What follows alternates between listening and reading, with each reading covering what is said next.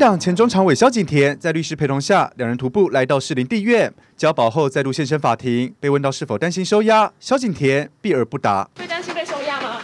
卷入同党台北市议员林幸娥桩脚贿选疑云，遭控是幕后金主，一度神隐遭到通缉。萧景田自行到案，原本八百万交保，检方抗告成功，重开羁押庭。萧景田再度获得交保，法官增加交保金是为一千五百万元，然后所以就是根据之前的八百万元以后，现今天再加保七百万元，而且命令限制住居。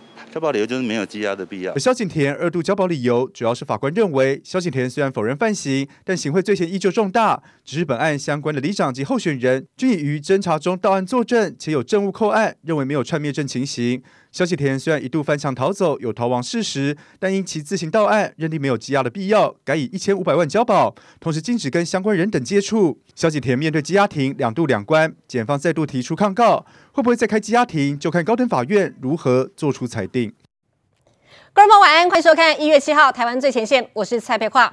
刚请辞国民党中常委的萧景田涉及贿选，那么日前呢，他是以八百万元交保。不过检方认为萧景田行贿嫌疑重大，还曾经翻墙落跑，怎么可以就这样让他交保放出来？因此呢，提出了抗告成功。今天下午再度召开羁押庭，最后的结果是保金加码提高到一千五百万。而且哦，很戏剧性的发展是，萧景田到法院开庭前快筛阳。我要请教一下小玉姐哦，你怎么看？他这个现在交保一千五百万，应该是跟这个快筛阳没有关系吧？哈，那因为呃，因为萧景田他其实呃，这个调这个原本哦八百万交保，那改成了一千五百万。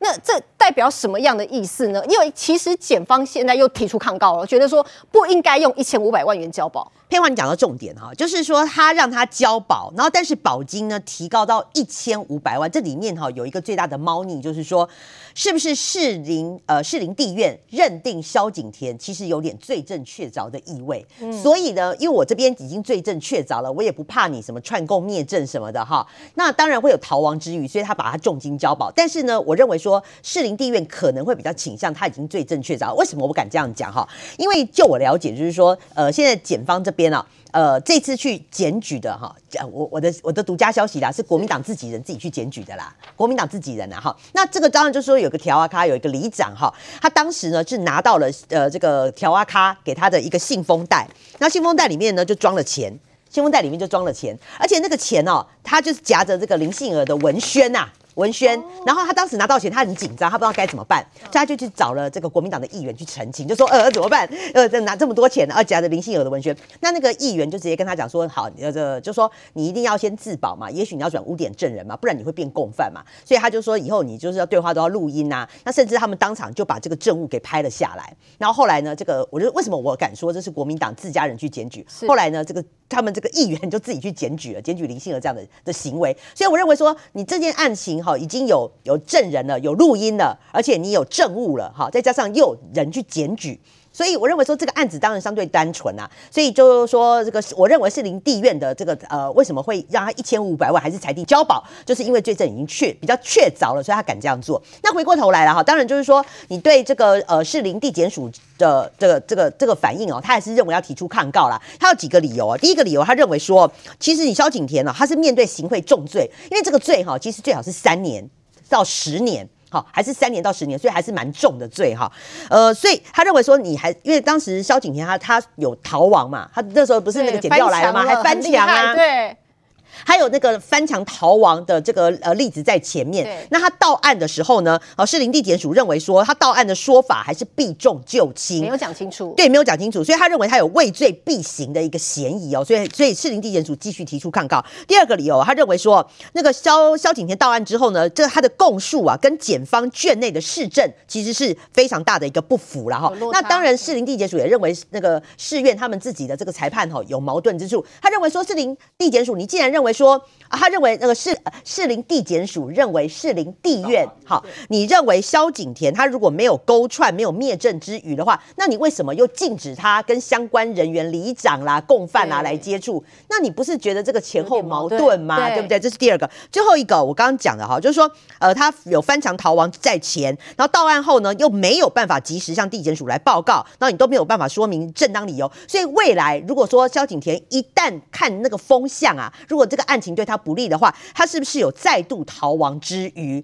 所以士林地检署后来还是提出了一千五百万，呃，让你提出抗告了哈。那但目前我们看起来，士林地院是让他一千五百万交保。嗯，是因为现在看起来就是呃，他现在还是检方不服嘛，对，觉得说你这一千五百万还是太少。那我们觉得应该人都应该要压起来。现在你。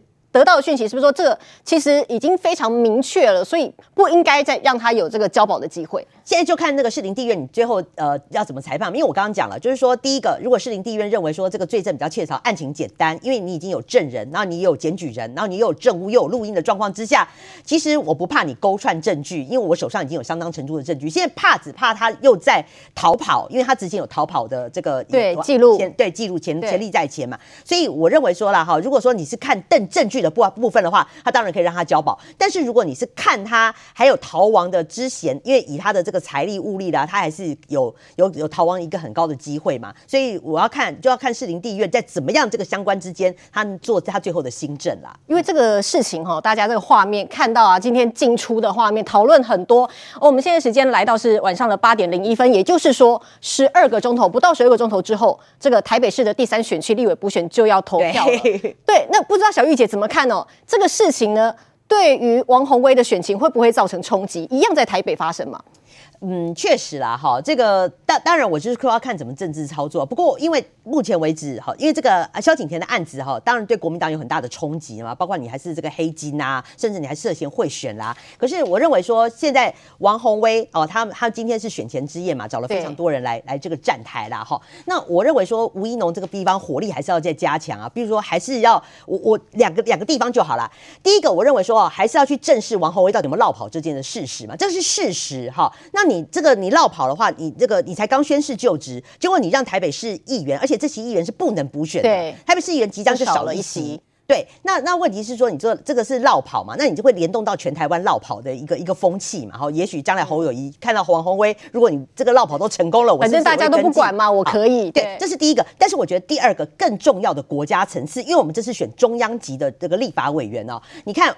吴怡农他是上 CBS 上美国的这个 CBS 的专访，他是去推销台湾，他把台湾走向正向。好，那跟你讲着我们有民防的概念哦，我们要这个巩固国防这样子，他是正向的介绍台湾。王鸿威上的是央视的节目，然后他称我们的这个蔡总统称为台湾地区的领导人，对，然后还一直诋毁我们的政府。我认为说今天是要选中央层级的立法委员，你这样子的话，两个人去比是不是高下立判？然后一个是哎把台湾推向国际，一个是在对岸的央视的节目在诋毁我们的元而且把台湾贬得非常的低，所以你认为说你要投给哦，真的对国家有正面宣传帮助的人，还是你要投给哈一个这诋毁我们领呃国家元首的人？我认为在选民之心中，这个高下立判，大家应该要有明智的判断啦。好，在这一场立委选举之后，大家也在看哦，到底这个立委补选结果会不会影响到二零二四的选情呢？尤其现在哦，国民党内二零二四之争哦，像是已经烧起来了。先带你来开始 VCR。那我们这样的访问，就是为我们未来，包括我们的总统候选人，或者是包括我们重要的候选人，来奠下一些国际交流的基础。传出下半年将启动访美访日计划，国民党主席朱立伦说是要为二零二四总统候选人打基础，但这候选人也包括他自己吗？去这个美国来为这个二零二四做个暖身。不管是我本人或我们的副主席，或者是我们重要的党内的同志，都有可能出访。但是详细的时辰现在都没有规划。主席必须要面对他不一样的角色，都有他该做的事。新北市的市长最重要的是把新北市的工作做好。面对二零二四，侯友谊还是好好做事。只是日前才传出他和红海创办人郭台铭选前多次密会讨论正副总统搭档问题外，未来郭董只要表态力挺侯友谊，国民党将直接征召侯友谊。新北市市长有新北市的市长的角色，为国为民努力做事的郭董，我们都给他持续的鼓励跟加油。周刊现在写说啊，郭台铭已经确定要挺侯友谊，党之后有没有可能？采取一个征召的模式？我已经看过他前后写过我三四篇，最后证明都是假的。所以也不必不必去证实了。面对传闻，朱一伦不愿证实，但因为党内人士不断劝进，原本对二零二四心如止水的郭台铭参选意愿提升到百分之三，预计农历年后会做出决定。郭台铭他现在心痒了，会有可能邀他回国民党吗？需要所有的非民进党的力量，大家团结在一起。好，朱立伦每句话听起来都像是有弦外之音哦。我们其实从今天晚上王鸿薇的选前之夜，大概可以看出一点点端倪。他今天晚上请了哪些贵宾来？来看到，呃，蒋万安就是现任的市长嘛，刚刚选上就是补选他这一席。那么党主席朱立伦啊，前总统马英九啊，那么还有刚选上桃园市长的张善政啊，那么前市长郝龙斌等等，还有赵少康。哎，可是少了谁？侯友谊就在隔壁，那么现在传说是呃国民党内声量最高的侯友谊居然没有来，我们请教一下青黄哥哦，是侯友谊被排挤了吗？谢娜没有找他来。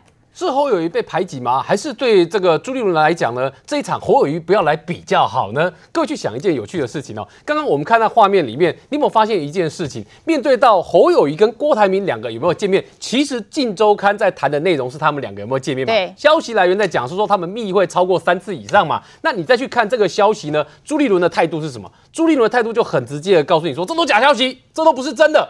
但问题出在哪里呢？问题出在说，今天如果说朱立伦呢真的是说最强棒要让给侯友谊，今天呢只要郭台铭跟侯友谊合作的话，那朱立伦呢就完全就让给侯友谊的话，今天朱立伦还需要特别否认说这个周刊讲都是假的消息吗？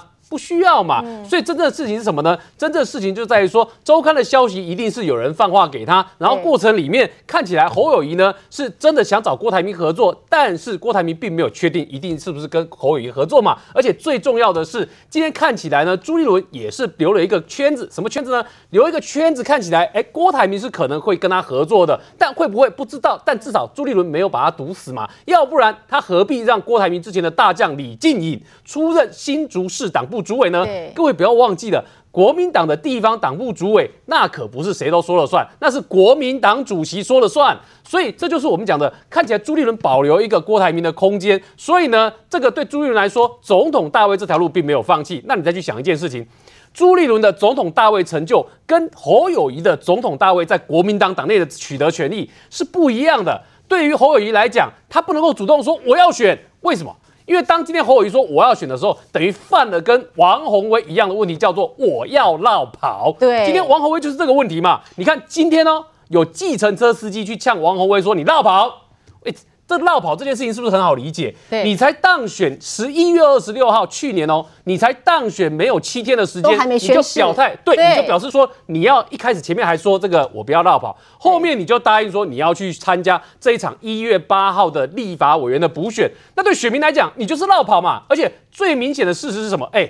你犯了两件错误，哎，第一件错误是你如果真的选上的话，在松山信义区服务的市议员平白无故少一席也不会补回来。对，第二个，你领走七十七万的选举补助款，你领走了之后，你还跑去当立委，这七十七万国家平白无故给你，然后你吐出来，所以这对这个当地的民众来讲，你就是很明显让人家吃亏的状况嘛。所以王宏威的落跑状况呢，你看连计程车司机都可以去呛他。那请问一下，如果侯友宜也犯一样错误，说我要选。那他也掉到落跑状况的话，对他怎么会有利？不会有利嘛。所以对侯友宜来讲，最好的方式是什么？是党中央出面征召我，跟王宏威一样哦。我是为国民党承担，我是为国民党承担，我是被动的，不是我主动心痒想要去选这个总统啦。所以呢，对于这个侯友宜来讲，他现在最好的方式是干嘛？最好的方式不是表态说我要选，而是。尽量让很多的民调看起来呢，我最强；尽量让新闻上看起来，郭台铭要跟我合作，我好强。强到后面呢，因为朱立伦说嘛，要找最强的人出来选嘛，所以在这个情况之下，侯友谊最强的话，那当然你要让他选。但对朱立伦来说是这样子吗？当然不是。对，对朱立伦来说，最好的证明方式是什么？哎，我当国民党党主席，十一月二十六号大胜。后面三场的补选，嘉义哎也赢，台北市也赢，然后南投也赢。南投在什么时候？三月份的时候。所以对朱立伦来讲，第一不急着表态，第二通通都是我赢，哎，我也是最强的啊啊，我可不可以选总统？我也可以呀、啊。所以这就是我们讲的，在他们党内大家思考的不一样。所以回来看王宏威这场选举，你去注意一件事情，对于朱立伦来说的话，哎。那你侯友宜不来不是比较好吗？如果是他舞台是不是？如果是在我朱立伦控场之下，你看王宏威也赢了，对，那功劳都是我的嘛，不关你的事。所以这在里面呢，你看回到去年一二六选举，各位去联想一件事情：张善政整场选举里面，这个南桃园、北桃园的竞选总部在成立的时候，多少人揣测张善政再怎么样都要找韩国瑜来战场吧？为什么？二零一九年、二零二零年的时候，你们两个大党选正副总统不是吗？结果呢？哎，也没有看到韩国瑜啊，点名点将点了一圈，哎，你都看到朱立伦要来，但是呢，韩国瑜没有看到，为什么？会选上会桃园会胜选的话，是朱立伦的功劳，不是你韩国瑜的功劳啊。同样的思维，我们去揣想这一场胜利之夜，为什么没有侯友宜？你觉得模式像不像？很像嘛。所以这就是为什么你去看王宏威这一场的时候呢，你会从里面闻到国民党的一些不寻常的氛围在里面，但是。对王宏威来讲，他其实呢，除了落跑这件事情之外，他真正哈在跟吴怡农两个在对决的时候，选民还是要想清楚一件事情：吴怡农从头到尾都是直球对决、提政见，而且告诉你说我要做什么事情。他提松山机场的迁移。从提松山机场迁移，同时再去提到说这个台台北哈，就我们说讲台北汐止跟基隆的合并行政区的事情，而且他是跟连带松山机场迁移合并在一起做思考，所以他的模式是已经站在立法委员跟国政的角度在思考事情。但王宏威，你从头到尾的都是在攻击对方，吴怡农不但攻击对方，你攻击吴怡农，你骂人家脓包，骂人家脓包，吴怡农还跟你正面直球对决哦，他就真的跟你弄脓包出来给你看，弄一个包包出来告诉你说，这就叫脓包啦，而且这个包包呢，看起来农粉农妇，我的粉丝支持者们会爱吗？那这也告诉你一件事情，吴一农是自带自己本来就有的支持者跟粉丝，所以你可以看到一件事情哦，吴一农去了很多的场合，他不是到很多地方去宣讲吗？他在这个很多的公开场合里面，很多的粉丝是自己上来要求跟他合照，要取得他的签名，这就是吴一农的能量在这个地方嘛。而王鸿薇在里面打这么多的负面选战，打到后面呢，最遗憾的是什么？哎，刚刚前面提到为什么要提到萧景田这个事情？各位，这场选战，王侯威从一开始加入之后，马上丢就开始先，我们讲说在丢人家泥巴，丢的是什么？讲人家吴怡农黑道，吴怡农没有黑帮背景，吴怡农呢也没有任何的其他帮派的往来，然后说人家黑道，结果到最后发现，哦，你打了一圈，黑道还是在你们国民党里面嘛？你打了一圈，不但还在你们国民党里面，是你们国民党的中常委，而且还涉及到贿选案，不但涉及到贿选案，对不起哈、哦，刚刚才。一千五百万的加码交保，然后检方还在提抗告，希望能够压他。所以在这个情况之下，你王宏威当初丢了一支最大的回力标出来，现在就像现世报一样的，哎，在选前之夜的时候回到自己身上。所以你说世界上有没有比这更讽刺的事情？没有哎。所以我们在看这场选举的时候呢，他对明天选举的结果会不会产生影响？我们大家都在观察。好，我们话题继续回到二零二四，我们要请教一下范老师哦，因为刚刚青黄哥有提到嘛，他说这个朱立伦当然是想要把这个战果通通自己收哦，我也是有机会可以选的，尤其是他传出说接下来他要去访美了，对，这个这个意图是不是其实蛮明显的？而且去访美是不是想要制造一个哦，我跟侯友谊我们两个其实有差哦这种感觉？对，当然我们知道朱立伦在二零二一年，我们知道前年的九月二十五号他去竞选这个国民党党主席。所谓何来？嗯，当然就是为了未来这个二零二四年的总统大选嘛。那他没有必要去淌这个浑水啊。当时选的还很辛苦哎、欸，对，对不对啊、哦？我们看到当时像什么张亚中，哇，那是声势很高，深蓝的。所以当时朱一伦可以说险胜，花了非常大的心力。那当然，我他我当然你说他可能是为了为了党，但是我觉得更大是为了他自己。那如果是一个党主席，他为什么要恢复国民党驻美国代表部？而且是在美国的华府的 D.C. 一个非常啊接近白宫的一个地方，嗯、那个房租非常贵哦。为什么？而且你看啊他接下来他要去访问美国，要访问日本，对，谁也要去美国？柯文哲要去美国，柯文哲春天也要去美国。为什么？因为台湾的总统候选人基本上都要访美。第一方面，让美国知道你的外交两岸的政策是什么；第二个，也让你了解美国的最新的政策。大家还记得吗？二零一一年九月那时候。啊，蔡英文他想要选二零一二年的总统，他去美国，结果还没有回到台湾哦。当时跟他在 D.C. 见面的一个美国的国安的这个高层，就把西把是把这个他们见面的结果告诉了英国的《金融时报》。蔡英文还没回国，对，《金融时报》披露说，嗯，美国对当时蔡英文的两岸政策并不放心。可是等到二零一五年五月，蔡英文要选二零一六年的总统的时候，再次访美，就哇，在美国获得受到美国高层的高度的欢迎。他放去访问国安会，去访问的国会都受到接待，而且给予高度肯定，就不一样嘛。所以你看，为什么韩国瑜他二零二零年要选总统，他二零一九年十一月他也到美国去访问，因为洪秀柱告诉他，你一定要让美国人认识你。就他到美国去讲了一大堆，我未来我的两岸政策是九二共识，跟跟马英九一样，当场遭到跟他与会的学者专家一样，韩国瑜还没回台湾，资料资讯已经告诉媒体了，就说什么你的这个做法，美国不接受，为什么？美国认为两岸的关系已经不像马英九当时的时代，而且现在的习近平也跟马英九二零零八年当时的政策的这个立场也不同了，习近平不断的穷兵黩武，习近平废除了国家主席任期制，不断在南海扩岛礁，所以。变成说，美国当时告诉好告告诉这个啊，就是不就已经完全不一样，跟过去啊韩国瑜的说法不会接受。所以为什么朱一伦要去美国，就是要让美国认识他。就我觉得这个已经是非常清楚的，昭然若揭了。那你看啊，现在侯友谊为什么那么急？请看他前阵子他去见啊这个郭台铭，我问你，这个消息是谁释放出来的？对，今天已经出来了，郭台铭说。没有哦，我们我我们没有这个说挺侯友谊是媒体乱写，那这个新闻谁谁谁谁一方否认了？对对，我认为剩下另外一方。对，郭台铭没有必要去蹭那个声量嘛？那是谁？就侯友谊嘛？他告诉大家，你看到我背后有谁？有郭台铭支持，所以你看为什么柯文哲跳出来说有有，我也有跟郭台铭见面，我只是没有跟媒体讲而已哦。表示郭台铭的确他在对于一些啊科技界人士来讲，对一些科技男来讲。啊，对一些中产阶级来讲，对知识分子来讲，他是有吸引力的，就大家想要蹭他嘛。那侯友谊为什么为什么急？因为我们知道侯友谊他这次如果不出来选总统，他未来，因为我们知道他的任期是，他的新北市市长是二零二二年，要一直做到二零二六年。对。可是二零二六年没有办法选总统，总统是二零二八年才选。他等于说市长卸任到二零二八年，他几岁？七十一岁。嗯。台湾的总统当上总统从来没有超过七十岁的。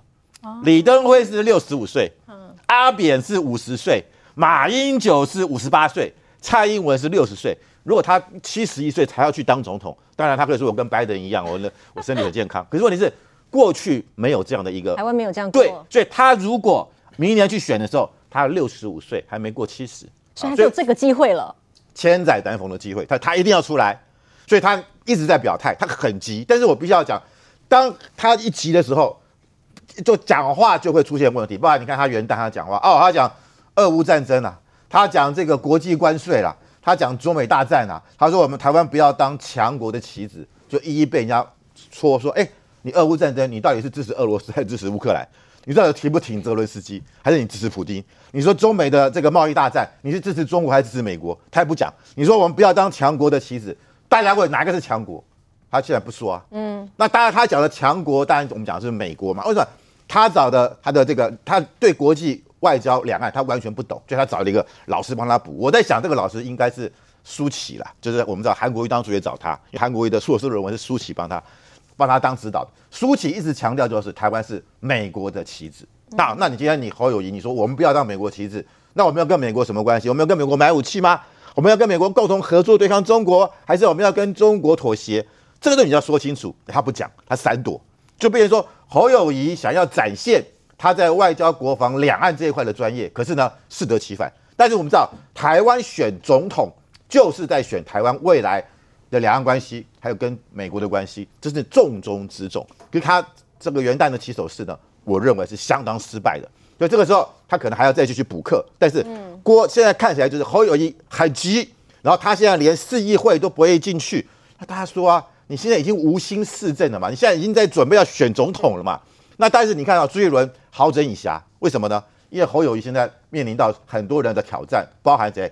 赵少康说，第一个不能征召，第二个要初选，第三个要辩论。嗯，那我问你，侯友谊如果变到赵少康一一辩论起来，啊，赵少康对他来讲，哎，他成事不足败事有余啊。他到时候针对侯友谊提出来的一些两岸的政策，他提出批评，为什么赵少康口才这么好，那么便捷？好，那反正现在朱友就等着看嘛，看好戏嘛。但我认为，如果今天侯友谊他不这么的着急，但他在很多的讲话让大家发觉他在外交、两岸、国防这块完全不懂，他这个草包他会扣分的。他的这个赏位期限会快速下滑。哎，这时候谁坐收渔翁之利？也可能就是朱立伦啊。所以朱立伦这个时候才要去防美防日嘛。所以他这些布局都是为了他自己。为什么？因为朱立伦来讲，他也不能再等了。他当初二零一六年，他新北市他连任啊，然后绕跑跑去选总统，煞雨本来要啊，本来说啊不要选了啊，找洪秀柱，我把洪秀柱换掉，自己出来选啊，已经失败过一次了。对，二零二零年党内初选又输又输给了这个啊这个啊好那个啊这个好输给那个啊可以说是失败嘛啊赵赵忠啊输给韩国瑜，所以他两次失败，他这一次非得志在必得不可，所以我觉得。不管侯友谊也好，不管朱立伦也好，他们两个人都必须掌握这一次的千载难逢的好机会。但两个人 PK，我觉得是值得我们继继续观察的。好，我们请教苏培议员哦。现在是不是国民党看起来风平浪静，其实暗潮汹涌？这个放话不断呢，从过年之后这样子。一再的放话，包括说，呃，是不是郭台铭已经跟侯友谊讲好了，好要挺这个侯友谊？那么甚至今天还有人拿去把这个话拿去问朱立伦嘛，那、嗯、就问他说啊，现在郭台铭准备要挺侯友谊了，嗯、那是不是我们要来征召侯友谊呢？就他的回答也是很妙，他说哦，这个哈、哦、报道最后证明是假的，所以也不要去证实了。他这个话也讲得很妙、哦。是很好笑啊，所以怎么会风平浪静？就是私底下波涛汹涌啊，只是台面上还是要维持一个所谓的君子之争，但私底下一点底下他来一他去啊，然后为什么？光一篇报道就好啦？你看这个一篇报道各自表述、欸，哎，侯友谊是当事人，但他完全没有否认，而且全部的风向指向是谁放风声，就是他。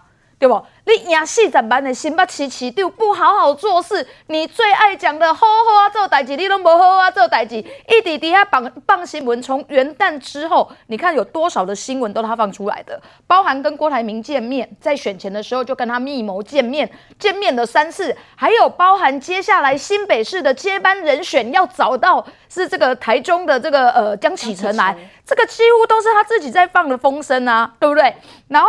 来来炒作新闻，来让他自己在这个国民党未来的总统选举里面要占有一定的声量，这就是侯友谊啊。但朱立伦身为党主席，绝对也不能落亏嘛。朱立伦就说什么：“哎，我要先访美啦，吼，要访日啦，吼，而且我还把这个这个之前郭台铭旁边的这个这个呃呃这个这个人把他炒到。”新竹去当地方的主委，找李静颖回去当主委，要跟郭台铭接线嘛，这些都是嘛。啊，赵少康就更不用讲了，赵少康直接就是将军侯友谊跟朱立伦嘛。你说要用美国的这个初选方式连续办下来，你办到六月。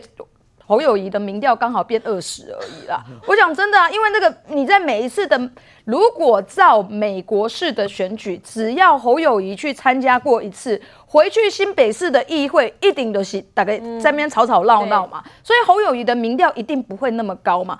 那今天朱立伦的回应又更好笑了，他说啊，这个呃郭台铭跟侯友谊啊会面的这一篇周刊呐、啊、是乱写的，不必证实。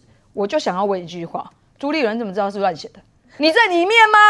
是谁跟你讲的？是侯友宜跟你讲乱写，还是郭台铭跟你跟你讲他乱写，还是你根本就是希望他是乱写？但就我所知，嗯、这一篇文章不是乱写，是最是真有其事。只是郭台铭是不是还像选前一样？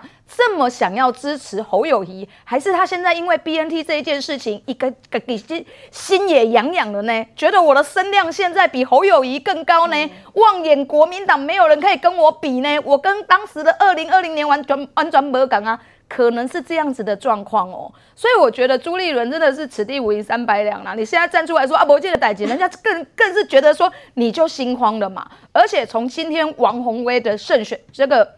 所谓的选选选前之夜来看来哦，朱立伦防侯友谊，赵少康防侯友谊这一件事情是已经形成的了。为什么？北北基桃四个县市对的县市长基本上都够明动的嘛？对，干嘛直接不来？就是侯就是侯友宜，而侯友谊是民调最高、声量最高、赢最多的一个，为什么就独削他呢？真的很怪，所以这就很快嘛。所以就是整个包含赵少康也可以去，朱立伦也可以去，但唯独只有侯友谊不能去。所以所有人就在防侯友谊，而侯友谊现在唯一一个救星就是郭台铭。但如果郭台铭当他也自己想要出来选的时候，我觉得侯友谊金价敢来当底下新北市。呵呵啊，走得起。对，但是现在真的也听说哦，就是郭台铭有想要选哦，而且说参选几率三趴，春节过后会有动作。到底什么样的动作呢？稍后继续来讨论。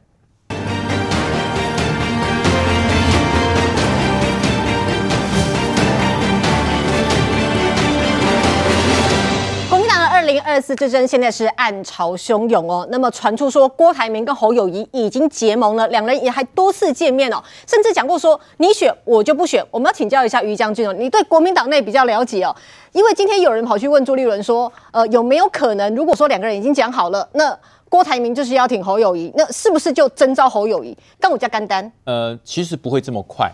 按照朱立伦来讲哦，不管你们两个怎么去谈哦，不管是真的有谈还是。还是并没有谈，对朱立伦来讲都不重要。他重要的是他的关键话，他就会讲出来了。只要不是民进党的，我都要把他纳为我的力量。那郭台铭是不是民进党？不是嘛？郭台铭本身他的政治信仰上对民进党也是比较没有那么比不会支持的嘛。所以朱立伦就把他认为是你就是我可以吸收的对象。嗯而且呢，当时国民党并没有对郭台铭呃下杀手锏，他没有开除他，对对，是只是给他撤销党籍而已。那什么叫撤销党籍？随时可以恢复啊，随时可以恢复。所以我说这这都是朱立伦手上的棋跟牌啦。那么你说朱立伦本身有没有完全放弃二零二四？我觉得朱立伦因为他已经连续犯过两次关键的错误，换注一次，然后在这个二零二零年的时候跟韩国瑜硬撞，那说我是正常人，好像别人都不正常一样。他犯过两次的这种严重错，他绝对不会犯第三次。尤其他现在又是现任的党主席，规定在我手上，中常委我可以掌握。整个党代表大会我可以控制得住，所以他完全是可以可以控制的状况之下。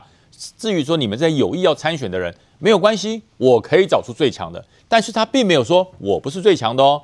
我现在虽然没有侯友谊强，我现在虽然没有这个郭台铭的这个声量高，可是不代表七月份以后我不会比你们高哦。为什么？因为后面还有几仗要打。你看，马上王宏威，王宏威这一仗对对朱立伦重不重要？很重要，非常重要。所以大家说，哎，为什么今天晚上侯友谊没有来？我告诉大家，故意的，故意不请侯友谊来。可是呢，一定会有对故意的，他一定会有人打电话，哎，包市长，你要不要来？哎，如果你真的忙的话，可以不用来。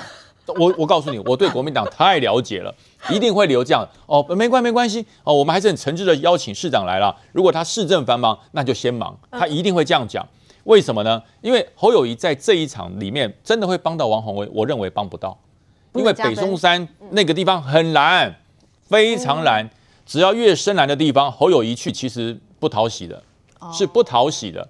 所以说王宏威干脆，你看找了谁？找赵少康，对不对？对。国民党重返执政，兵役改回四个月，多爽啊，对不对？只要打民进党就爽，对，只要打就爽。然后是谁？郝龙斌、蒋万安、马英九、朱立伦，一个一个比一个都是一个比一个深蓝啊。对。所以去这个地方。刚好结合上王宏威的这所谓的这个泼黑水政策，这刚刚好啊，对不对？六千块给也骂，不给也骂，给的快也骂，给的慢更骂，这不就是王宏威要的吗？所以说他是按照他的胃口，按照地区选民的这个倾向，他找了这些助讲员来。侯友宜去能讲什么？呵呵，这个台机，这下面嘘声啊，对不对？下面就会讲你找他来干嘛？这蓝皮绿骨，你找他来干什么？所以是故意的。可是侯友谊呢，有没有优势？侯友谊认为他有优势，他认为说，你看我的得票数这么高，我在新北有这么多的支持者，所以说我未来在未来整个二零二四，现在整个风向偏向蓝营的时候，我会有希望哦，我可能可以走韩国瑜的步数，让我一步一步走到总统之路。可是说句实话，朱立伦心里比谁都明白，嗯，侯友谊你要过的就是国民党这一关，有本事你自己参选啊，还是有本事你去跟柯批合作啊？他不会跟柯批合作，他更不会自己参选，所以国民党这一关，朱立伦把持住，深蓝把持住，侯友宜过不了关的。所以侯友谊怎么办呢？只好抓住深蓝喜欢的胃口，就是郭台铭。哦，我跟郭台铭讲的很好啊，郭董之间惺惺相惜啊，多好啊！对，我告诉你，所以要一直放话，一他跟定要郭台铭很好，已经对达成共识了。一定要放话。如果郭台铭真正跳出来拉起侯友谊，说我唯一支持侯友谊，有希望。有希望是有机会，还是一定可以征召？呃，蓝营的会因为郭台铭而接受他，可是郭台铭会不会这样做？我我觉得这更是一个大问号。因为我我为什么要这样做呢？我这样做对我有什么好处？为什么？因为侯友宜现在有一个问题，他只有新北市这百万票支持他，中国对他的统战是怀疑的。中国希望支持一个好统战的中华民国的总统，我找一个好统战的侯友宜看起来不太好统战的，对不对？所以说中国并不是非常觉得他是个好统战的的对象。那美国呢？那不觉得他是亲美派啊？所以你既不亲美，中不要做强国旗。对对，他说强国，强国对于这个深蓝的人来讲是谁？是美国，是美国。美国就是要来干涉台湾的内政，就是要来破坏我们祖国的统一。所以深蓝的是讨厌美国的。那就绿的来讲，强国是谁？就是一天到晚欺负我们的中国啊。所以你说侯友谊他讲这个强国，他真的以为他这样子一讲，两边都讨喜。可是偏偏这么一讲，两边都打他。所以侯友谊没有办法，又回到了呵呵做代级。可是你还可以在这个呵呵做代级的新北市躲多久？除非你真的尽守本分，我就做市长做到这个二零二零二六年，我就别无他想，可能吗？二零二六年以后，如果他想要再去选总统，第一个范老师讲年纪太大，第二个，哎，如果给国民党赢了二零二四，不会再选第二任吗？不会，这没有他的份嘛。国民党里面没有可能会挑战现任的这个总统的，没有，从来没有过。所以侯友宜很清楚，他剩今年就只有二零二四。他二零二四如果没有了，那真的回去厚厚跪里祭了，那不是厚厚做代志，回去好好过日子啊，享受你的这个退休的生活。所以说这一段国民党在二零二四非常精彩，真正开打，大家看不是到底推谁出来，而是在今年的三月那个国民党的总统的初选机制。我告诉你，那才是真正的刀刀见骨啊，拳拳到肉，中常委各有山头，党代表各有支持者。所以说，为什么现在朱立伦抓了一个很重要的人，就是后山的那位，哎，能够主导中常会很多开会的人，中常委听他的。朱立伦抓住了他，整串粽子就起来了。所以说，这就是朱立伦整步棋一步往后走的一个一个套路。不过，就像于将军讲的哦，因为。呃，现在如果侯友谊想选的话，势必要紧抓，要抓住郭台铭嘛。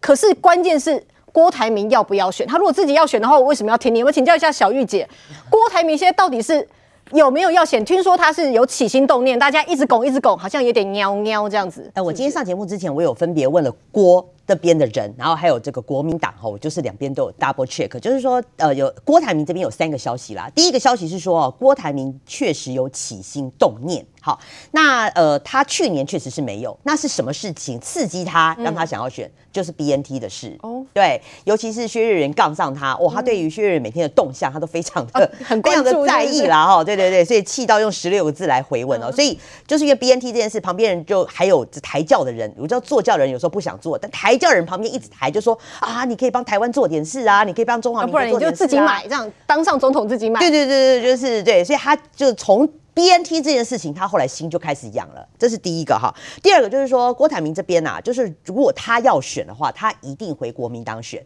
就是他不会跟柯文哲搭档。嗯，这个是比较，我觉得今天是比较确切的消息。那因为就呃，因为他跟柯之间其实应该是有点疙瘩在啦，对，所以他这这就是说，如果他要选总统，他绝对不会跟柯文哲搭配，他会回国民党。那第三个啦，哈，还比较确立的消息就是，侯友谊如果要选，郭台铭一定不选。这个就是刚刚于将军讲的，就是他们两个确实有达到呃的默契，所以你不要在外面不要再讲什么侯郭配了，好侯或者郭侯配某 calling 的这种代际，但是侯郭结盟确实是未来可以去观察的一个方向，好，好，但是回过头来就是说他要回国民党这件事情，我去跟国民党这边 check，确实最近朱立伦的人跟郭台铭这边有搭上线，已经接触搭上线，对，那朱立伦呢？应该是蛮确定会邀郭台铭回国民党，嗯，应该那是不是要秉持上次吴敦义那个颁发荣誉党证的那个模式啊？因为上次郭台铭上次已经有一次经验了嘛，对，一气之下哈，一气之下，所以就就把那个国民呃党证给给那个退回去了嘛，哈，那当了一百四十八天的荣誉党员，那但是就是说现在看起来朱立伦是要邀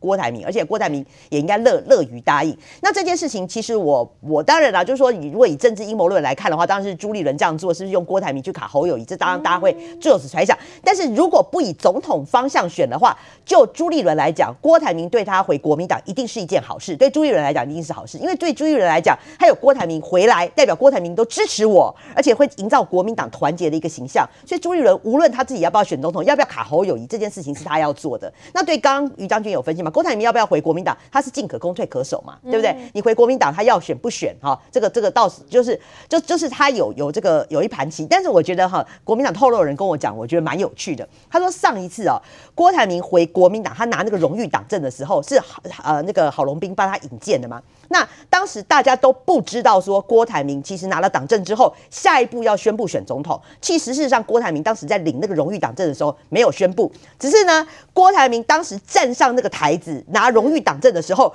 突然看到后面有蒋中正，前面有孙中山，他就心头一热，拿到党证说我要选总统。霸那个郭董就是霸气，就是就是你知道吗？这次会不会也这样子？对，所以他们就是害怕害怕，因为郭台铭到现在完全没有松口，但是旁边的人有隐隐约约感受到郭董的那个心有撩起来，他们就会担心说，郭台铭现在虽然嘴巴说不要选了，不要选，没有选，你看他身边也没有幕僚，他完全没有看得出来，就是说他有要布局总统大选。譬如说，你说侯友谊，他有要布局总统大选，那像老师讲的，他有请人来帮他上课，有开始在做一些国政的课。不管说你对他的两岸外交政策，你。是不是觉得他是呼龙虎烂？但是事实上他有在开始做这个准备了。但是郭台铭你要选总统，他的问问题更多。你包括他富士康的问题，你到时候财产要不要申报？财产申报出来吓死人了。对啊，他那个财产申报是一个很大的问题。再加上说，就我了解，郭台铭对上一次国民党的那个总统初选厮杀，好跟韩国瑜那个厮杀，他还心有余悸。他觉得国民党这个水太深了，所以呢，事实上他还没有这个动作。可是没有动作，你不可能嘴巴说要选啊！你要选，你还是要有布局，你要有政治幕僚，可你看他身边除了就是没有，几乎没有什么，没有政治幕僚，所以大家会觉得说，你郭台铭虽然起心动念、心摇摇要选，可是。这就你要选总统的这个看展还差太多了哈，所以我认为说今天两个方向啦，就是说郭台铭要选回国民党，其实几率是八成以上了啦。嗯、那第二个就是说郭台铭确实有起心动念，只是说他到不到位，我觉得未来还要再看。所以过年后他所谓的动作可能就是回国民党了。对，可是就是会，但我要旁边的幕僚也超怕的，超怕他再次拿到那个党证，看到后有蒋中正，前有孙中山，是不是又起心动念？热情就来了，我要选总统又来了，打给龙。但他们就觉得不要啊，不要啊。好，除了国民党这一边哦，其实，在民进党这边另外一头呢，有一个这两天很夯的议题哦，就是民进党立委高嘉瑜，他质疑说，这个税收超征是行政失灵，那么让党内是大炸锅。今天他出来道歉了，可不可以平息风波呢？稍后我们继续来讨论。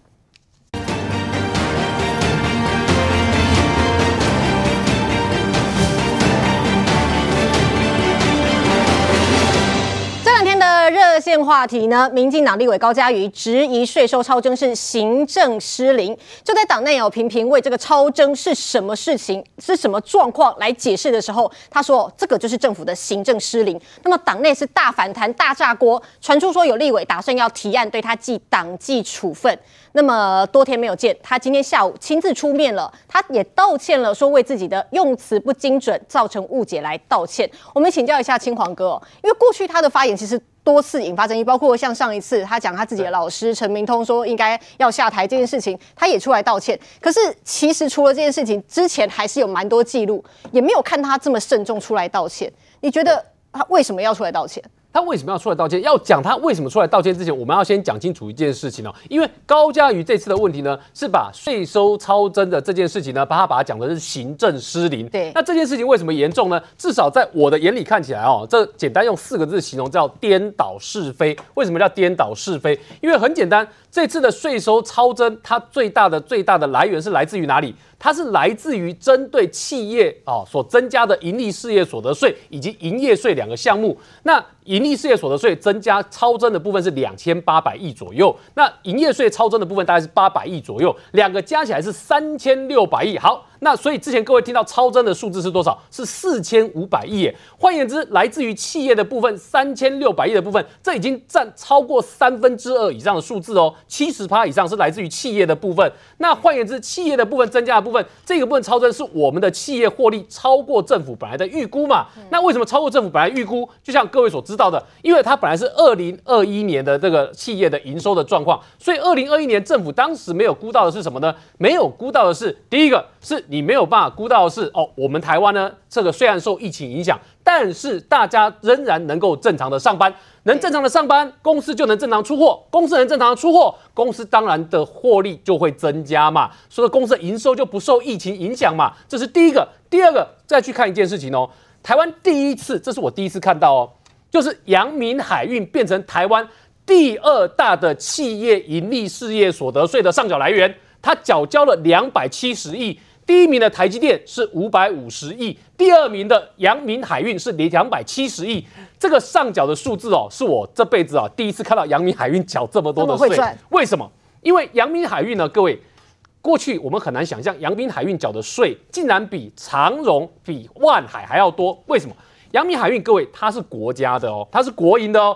当时阳明海运呢，在蔡英文政府接手前，一直是处于亏损的状态。蔡英文上台之后，二零一六年上台之后呢，整顿阳明海运，派人去当他的新的董事长，买了二十艘的船，改善他的财务体制了之后，阳明海运二十艘的货柜船进来，让他在二零二零、二零二一、二零二二能够钱越赚越多，哎，对，赚到能够缴两百七十亿的税。所以呢，我们可以看到的是，这个是政府的政绩，不是叫做失灵，好吗？政府在有政绩的情况之下，才能够超征这些税收。所以你把政府的政绩讲成失灵，这个对大家来讲，这就是有颠倒黑，没有办法接受。你有颠倒是非问题在里面。但他为什么要道歉呢？好，所以高嘉宇这次的道歉，来各位看一件事情哦，我们都很清楚，今年大家一定要面对一件事情，就是立法委员跟总统的选举都要开跑，对不对？对。那你再去看一件事情哦，对高嘉瑜来讲呢，这个他面对到的问题是，因为我们都知道高嘉瑜其实跟赖清德还不错，但是最大的问题是，你知道赖清德这一次，我们都知道。在民进党败选之后，赖清德是不是要跑基层？你知道赖清德在跑基层的过程里面遇到多少次党员的呛虾，要求要处理王世坚和高嘉瑜？你知道赖清德到高雄去的时候，遇到党员要求要处理高嘉瑜；赖清德到云林去的时候，今天呢也遇到党员呛声说要开除高嘉瑜。然后赖清德去辅选吴怡农的时候，民众竟然说看到高嘉瑜，然后就跟赖清德呛声说他在这，那我走开，我不要。哎，这些都是赖清德遇到的状况。那我请问你，你如果是赖清德的话，你要不要给赖高嘉瑜一些忠告啊？你要给他一些忠告吧。那再来，你开始看一个状况，我们有讲哦，高嘉瑜还是要面对到这个立法委员选举的情况哦。今年还是要跑行程的，明年还是要面对到选举哦。上一届哈，我们讲高嘉瑜在二零二零年的时候，他得票是十二万五千一百三十八票。他的对手李彦秀，国民党的得票是十一万八千四百三十二票。请问高嘉瑜赢对手多少票？高嘉瑜赢对手是六千七百零六票。六千七百零六票，各位你去想一件事情哦。高嘉瑜现在是有个激进党在布局的对手，叫做吴兴代医师在准备哦。吴兴代在这次的议员选举，他也有拿了一万零一百八十六票哦。那换言之，高嘉瑜赢李彦秀多少？六千七百零六票了。如果这个我们讲说吴兴代他加入这个选战之后，对，拿走超过七千票，基本上对高嘉瑜来讲，他就有落选的可能性哦。而且各位不要忘记一件事，二零二零年的大选，他的投票率是高的。当然我们不知道二零二四大选的投票率，可是吴新代只要吸走相当于相当程度的票，他只要拿走一成以上的票，对不起，对高嘉瑜来讲，这就有落选的可能性。而且你有没有看到一件事情？在民进党内开始有人，或是民进党的党友开始有人出现要支持吴欣岱的声音呢？对，这个情况再怎么样，对高嘉瑜都不是正面的消息吧？所以这就是为什么民进党今天党内有很多人在说，这应该是赖清德对高嘉瑜的道德劝说发挥出效果的结果。但是不管是哪一种，至少看起来高嘉瑜应该是受到了一定的压力，所以他今天才会有出来道歉的这个举动。我们要请教一下苏培议员啊，是不是真的党内很多人说下次不要再提名他了，还是说党内真的支持吴欣岱出来选？我先补充一下亲王讲的啦，他说是不是赖清德赖副总总统对他的这个道德劝说？我认为，民进党的支持者如果不支支持高嘉瑜，绝对不是赖清德说了算。我只能这样讲了哈。为什么这个这个你知道吗？他是讲这个超征这一件事情，他当议员当这么久。